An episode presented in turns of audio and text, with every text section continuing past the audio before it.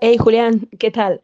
Pues mira, justo me pillas aquí acabando de preparar lo de mañana, que con la cantidad de artículos que tenemos sobre tratamientos de cáncer, es que no sé ni cómo lo vamos a hacer, ¿eh?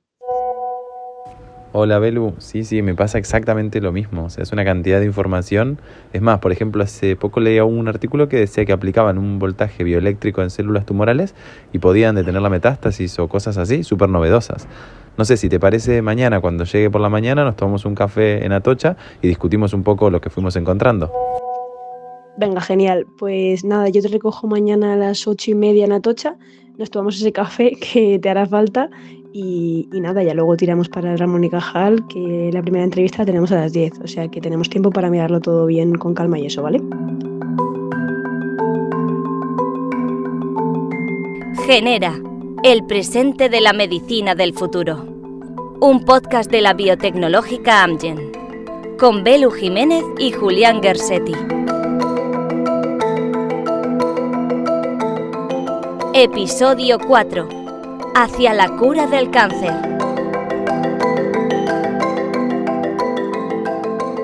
Durante décadas, la cirugía y la quimioterapia o la radioterapia eran las únicas alternativas contra el cáncer. Afortunadamente, los avances de los últimos 15 años han permitido tratamientos más eficaces, más dirigidos y con menos efectos secundarios.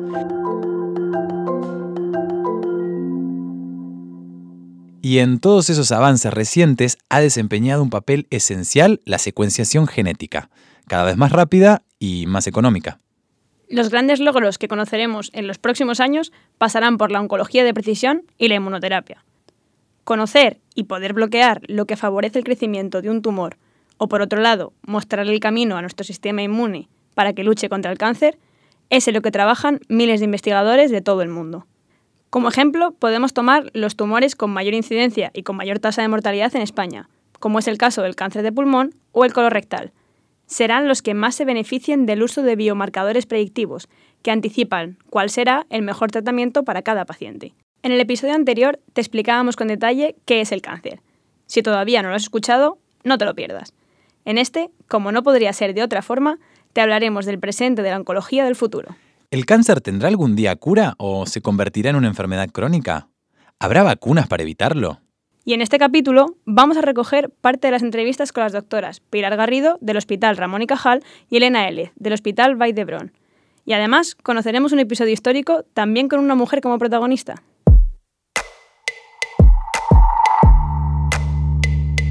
Si hay algo en lo que coinciden todos los expertos con los que hemos tenido la oportunidad de hablar, es que el futuro próximo nos depara grandes cambios en la lucha contra el cáncer, en todos los ámbitos, incluyendo el diagnóstico cada vez más temprano y más preciso, como nos contaba la jefa del servicio de oncología del Hospital Ramón y Cajal, la doctora Garrido. Pues yo creo que van a ser cambios que son hasta difíciles de dimensionar. Por ejemplo, se está trabajando mucho en lo que llamamos una técnica que se llama biopsia líquida, que lo que hace es que en un análisis de sangre de un paciente que ya sabemos que tiene cáncer, determina si hay trocitos de células y nos ayuda a veces a diagnosticarle antes o a monitorizar mejor cómo está eh, yendo el tratamiento, porque las herramientas de monitorización que usamos, que son radiografías, análisis, etcétera, digamos son menos sofisticadas. Todo eso lo que adelantamos es que en los próximos años a lo mejor nos ayuda a diagnosticar tumores en estadios muchísimo más precoces en los que la tasa de curación sería mucho más alta, pero que ahora mismo no tenemos herramientas diagnósticas. Por lo tanto, ahí digamos la tecnología, no solamente de la biopsia líquida, sino de otras muchas cosas, nos va a ayudar mucho a diagnosticar antes.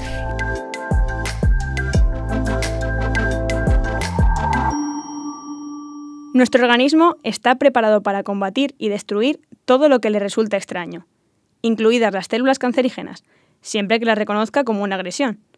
El problema es que no sucede así, porque el cáncer se esconde de nuestro sistema inmune. Por eso, los tratamientos de inmunoterapia descubren la presencia de esos tumores y señalan el camino a nuestro sistema inmune. Nos lo explicaba la doctora Garrido. Pues mira, lo, interesante de la inmunoterapia es que cuando tú utilizas el tratamiento clásico, la quimioterapia, tú destruyes la célula tumoral, es como un elefante en una cacharrería, destruye el, esto y otras muchas células que se reproducen rápido, por eso se suele caer el pelo, por eso suele haber náuseas y vómitos. La inmunoterapia lo que hace es que es el propio sistema inmune del paciente el que mata la célula. ¿Y esto qué pasa? Que cuando una célula maligna quiere crecer, lo primero que se tiene que hacer es invisible al sistema inmune, porque si el sistema inmune la ve, la reconoce, la destruye. Entonces lo primero que se hace es como tener una capa de invisibilidad. Estos fármacos que llamamos inmunoterapia lo que hacen es que quitan esa capa y ya lo vuelve visible. Y por tanto es la propia célula del inmune del paciente el que destruye la célula. O sea que también son fármacos mucho más precisos. Por eso son tratamientos que en general no son tan tóxicos, excepto en un pequeño porcentaje de pacientes que hacen una respuesta inmune exagerada y habiendo dicho esto, que estamos viendo resultados de pacientes interesantísimos, lo que vemos es que en tumores muy prevalentes solo hay un porcentaje de pacientes que responden, que responden muy bien, pero es a lo mejor un 20 o un 30%. Y no sabemos por qué el resto, ese principio que debería funcionar igual para todos, no lo es. Cuando sepamos más de esto, es cuando va a haber la revolución que estamos esperando. ¿no? Es decir, como son diferentes enfermedades, seguro que no hay una solución única. La otra gran área en la que se están haciendo muchos progresos es en la llamada oncología de precisión. Es un nombre que la verdad suena muy prometedor, pero ¿cuál es el principio de su funcionamiento? Pues la, la, oncología de precisión lo que busca es identificar una alteración en un gen que esté alterado en el tumor no necesariamente y habitualmente no está en las células normales de ese paciente, solo en las células tumorales.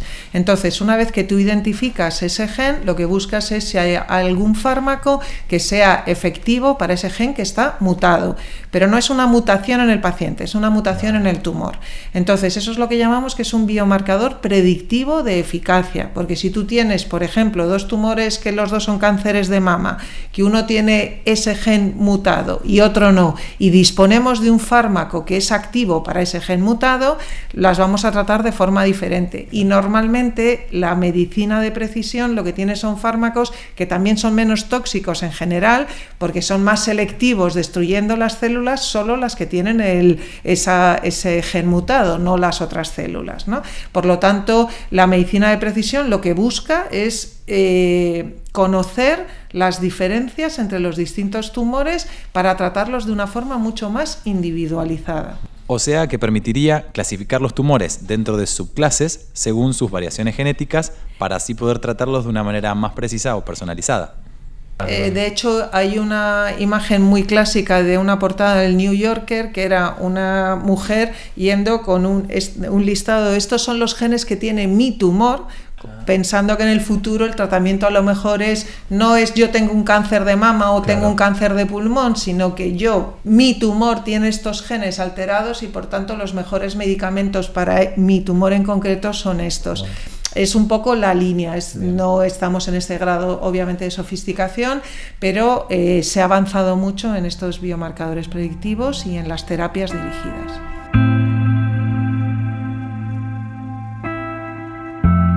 Genera, el presente de la medicina del futuro.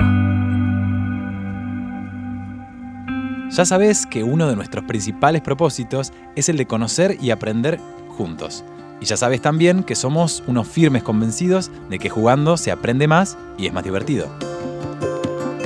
El superjuego que hoy te traemos tiene que ver con los orígenes del tratamiento más extendido y más conocido para tratar el cáncer, la quimioterapia. Como siempre, te planteamos una pregunta, te damos tres alternativas y te contamos cuál es la correcta al final de esta edición. Mientras tanto, no busques la respuesta en Internet, que así mm, no tiene gracia. Jiménez, la pregunta, por favor. Pues venga, aquí viene. ¿Qué curioso origen tienen las primeras investigaciones sobre tratamientos químicos para reducir los tumores? Y las opciones son, opción A, la nula incidencia de casos de cáncer en una zona del Tíbet en la que sus habitantes consumían el néctar de una flora autóctona. Opción B, la drástica reducción de leucocitos en los soldados afectados por el gas mostaza en la Primera Guerra Mundial. O opción C, la rápida evolución de los pacientes oncológicos que trabajaban en fundiciones de oro y plata.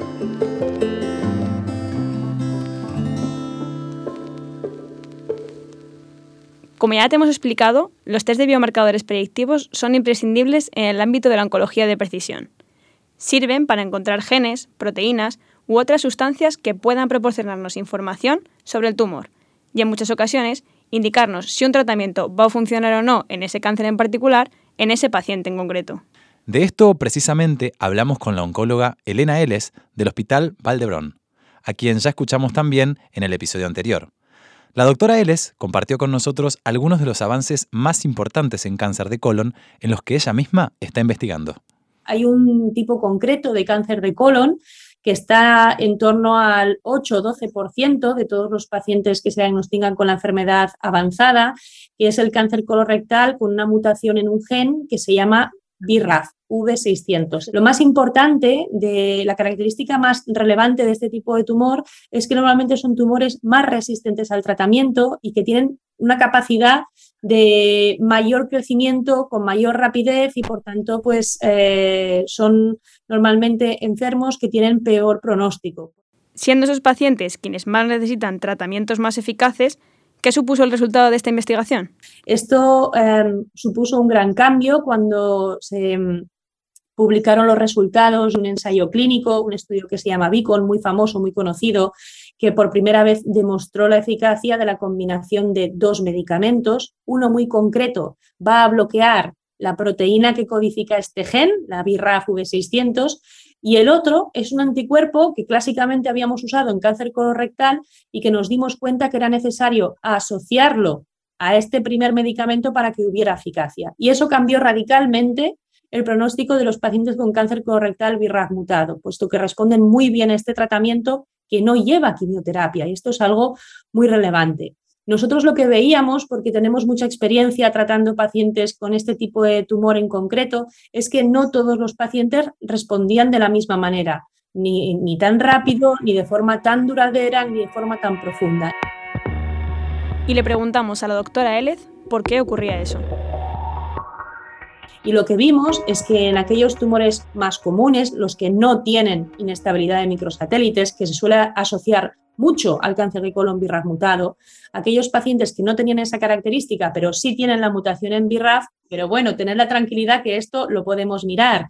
Una mutación que se llama RNF43, que curiosamente es una mutación muy vinculada a la vía de señalización que genera el cáncer de colon. Entonces, esto es algo eh, muy curioso, porque los pacientes que tienen esta mutación son los que mejor responden a esta terapia dirigida que os he explicado. Otra de las revoluciones en relación con los biomarcadores son las biopsias líquidas, a partir de muestras de sangre, de las que ya hemos escuchado hablar a la doctora Pilar Garrido. Los investigadores están consiguiendo ya obtener la misma información a partir de estos procedimientos menos invasivos y más rápidos. Y además, la investigación también avanza en el descubrimiento de nuevos biomarcadores. Algunos son comunes a diferentes tipos de cáncer y otros, y esto es aún más importante, son específicos como por ejemplo el marcador que he llamado EGFR, no sabemos por qué, pero solo aparece en cánceres de pulmón, fundamentalmente adenocarcinomas, y hay otro biomarcador, por ejemplo, que se llama ENTRAC, que puede aparecer en cualquier tipo de tumor. Tumores infantiles, tumores eh, de adulto, en cáncer de pulmón, en cáncer de colon, pero en una frecuencia muy, muy, muy bajita. Bueno, Belu, ¿y te diste cuenta que en este capítulo casi solo tenemos voces de mujeres? Pues mira, justo ayer lo estaba pensando. Preparando el capítulo dije, Jolín, solo tenemos nombres científicas. Mira, lo tengo por aquí. Eh, sí, aquí. Las australianas Carol Ryder y Elizabeth Blackburn que ganaron el Nobel de Medicina en 2009. Y creo que fue, a ver, sí, aquí, por descubrir la telomerasa y su relación con la formación de tumores. O la española María Blasco, que está seguro que te suena. Investiga sobre telómeros y telomerasa y es un referente mundial. Muy conocida, la verdad. ¿eh? Sí, mira, y aquí tenemos también eh, Jimmy Holland, que es psiquiatra y que introdujo la psiconcología como parte esencial del tratamiento. Que hoy es fundamental, ¿no? Sí. O sea que desde luego protagonismo absoluto de la ciencia en femenino, podemos decir, ¿no? Sí, en este caso sí. Sí, y también yo había leído sobre el trabajo de la neoyorquina Jane Wright, que fue pionera en este campo. ¿Qué son estos cultivos, hija? Es la única manera de probar la eficacia del tratamiento químico, aislándolo del resto de terapias que se están utilizando. ¿Y cómo estás tratando solo el tumor? ¿Cómo has conseguido aislarlo? Lo he reproducido en este cultivo de tejidos. Así sabremos cuál es la eficacia del agente químico, el mismo que se aplicó antes de la cirugía al paciente, para reducir el tamaño del tumor. Perdona que te bombardea preguntas, pero ¿qué pretendes demostrar? ¿La conveniencia de emplear quimioterapia frente a otros tratamientos? De momento, solo evaluar cuál es la capacidad de los fármacos para frenar la multiplicación de las células cancerígenas. Pero creo que puede ser la puerta no para una estrategia basada en escoger un tratamiento u otro, sino para un abordaje de la enfermedad que combine varias terapias. Adelante, Jane. Creo que estás ante algo muy grande.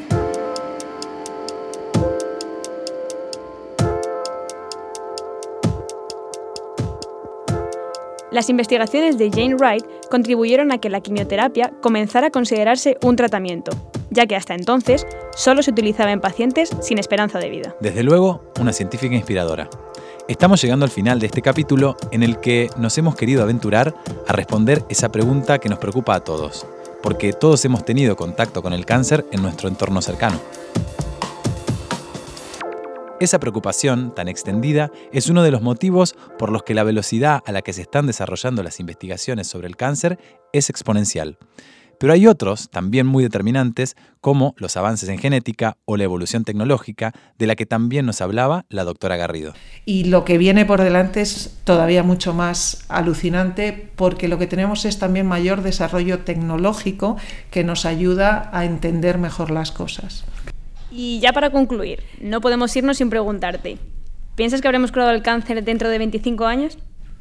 Creo que como no hay un cáncer y hay muchos cánceres diferentes, intentar responder a esa pregunta con una respuesta simple de sí o no no dice mucho y no ayuda a los pacientes. Habremos avanzado muchísimo en algunos cánceres y a lo mejor algunos que hoy en día eh, no se curan se pueden curar y otros no. O sea que una respuesta simple no hay. De todas maneras, em, no me preocupa el diagnóstico de cáncer. Si se puede vivir con cáncer como se vive con la diabetes, con la hipertensión, que son enfermedades que no se cura, eso no es un problema. Por lo tanto, yo creo que vamos a desmitificar hay que curar el cáncer. No, si el cáncer está con nosotros y es una enfermedad que se maneja con un tratamiento que incide poco en calidad de vida y que te permite vivir muchos años, eso es de lo que se trata. Nos quedamos con esta reflexión y con la esperanza de que cada día se da un paso más en la lucha contra el cáncer. Antes de despedirnos de verdad, resolvemos la cuestión que te hemos planteado sobre los curiosos orígenes de la investigación en quimioterapia. Te habíamos dado tres opciones. La primera era la nula incidencia de casos de cáncer en una zona del Tíbet en la que sus habitantes consumían el néctar de una flor en concreto. Bueno, pues esta no es la correcta. A pesar de que un ingrediente frecuente en los cócteles antineoplásicos que ralentizan la multiplicación de las células cancerígenas sí que se extrae de una planta de esta zona de Asia. Otra opción, que tampoco es la correcta, era la rápida evolución de los pacientes oncológicos que trabajaban en fundiciones de oro y plata. Y ya por descarte, la correcta fue la drástica reducción de leucocitos en los soldados afectados por el gas mostaza en la Primera Guerra Mundial. Esto originó las primeras investigaciones en quimioterapia. Lógicamente, la composición actual de estos tratamientos no tiene nada que ver con el gas mostaza, pero el trabajo liderado por los farmacólogos Gilman y Goodman partió de los efectos del arma química sobre el organismo humano. En este caso, la eterna dualidad de la ciencia, cayendo del lado del bien o del mal, se inclinó por el lado correcto, de arma de guerra a tratamiento para salvar vidas. Recuerda que te dejamos en nuestro canal las entrevistas completas con la doctora Pilar Garrido, jefa de Servicio de Oncología Médica del Hospital Ramón y Cajal de Madrid, y con la doctora Elena Élez, especialista en cáncer colorectal en el Hospital Vall de Barcelona. Gracias por escucharnos. Y por pensar y jugar con nosotros. Hasta, el, próximo, episodio.